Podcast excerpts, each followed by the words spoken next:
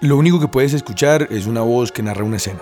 Está hablando en segunda persona, así que todo lo que dice te lo imaginas como si te estuviera pasando. La voz es la de un hombre con acento neutro, algo sexy, suena profunda y a la vez familiar.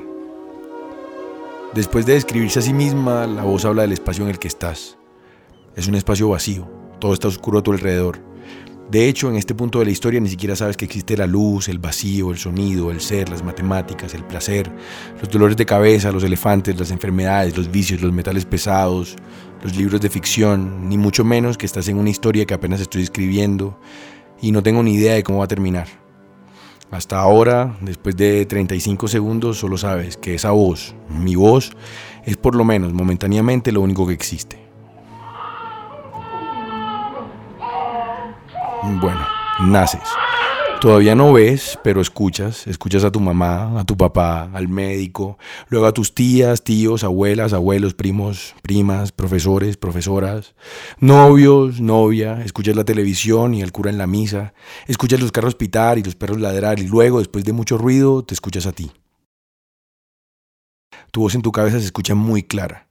Tu voz es dulce y chillona, algo amarillenta, fría y áspera al tacto. Luego creces, vas al colegio, tu mejor amigo se enamora de ti, odias la filosofía, amas los idiomas, te salen tetas, primero una, luego la otra, nunca te sale culo. Te pones botas, leggings, una blusa vaporosa y sonríes aunque tu tía te diga limón. Sonríes porque sabes que a todos nos encantan tus hoyuelos.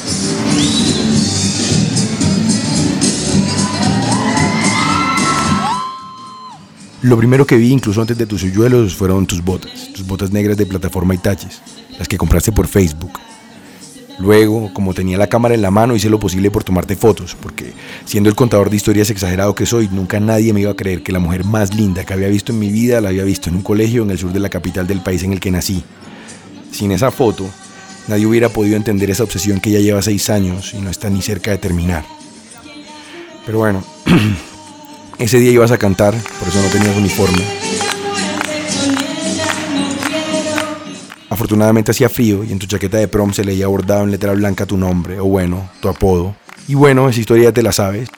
Te agregué a Facebook, hablamos todos los días de 4 de la tarde a 10 de la noche.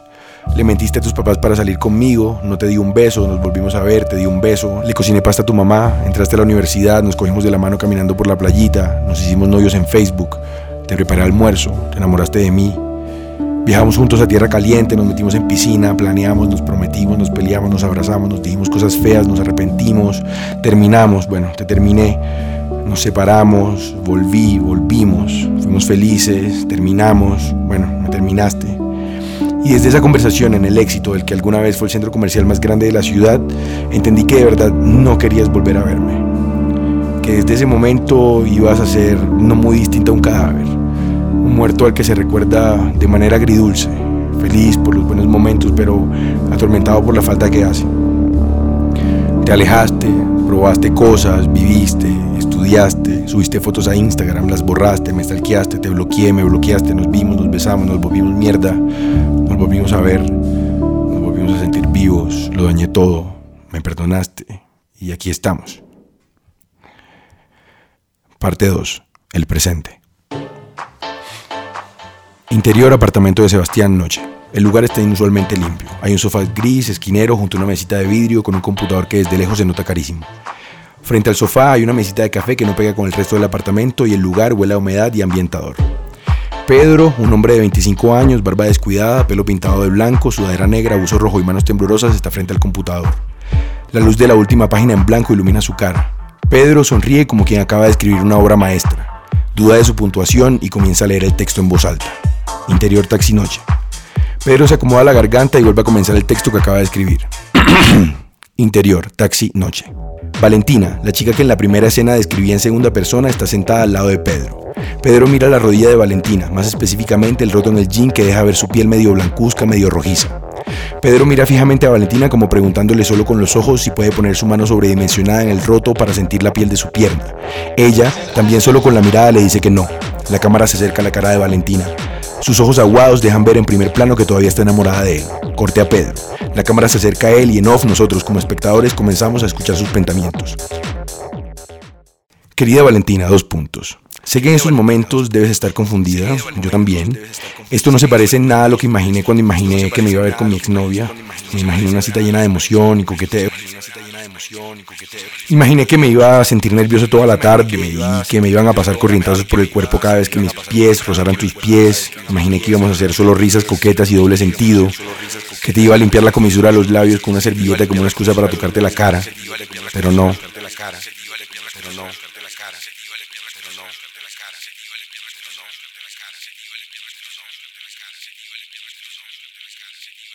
Vamos en el taxi volviendo de la cita que ambos habíamos imaginado y estamos callados, mirando fijamente la luz azul del taxímetro.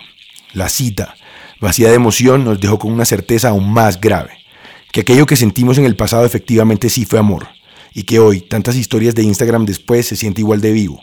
Ya sin emoción, casi sin gusto, nos damos cuenta que lo único que queda es ese amor. Pedro termina de leer todas las cursilerías que acaba de escribir. Leyéndolo en voz alta se da cuenta que sus problemas no son de puntuación y borra todo lo que había escrito. La página en blanco en el computador ilumina su cara otra vez. Parte 3. El cuento. Había una vez una rolita muy muy hermosa con unos hoyuelos increíbles que se llamaba Valentina. Estaba feliz y tranquila, acostada en la cama, con una pijama de huellitas.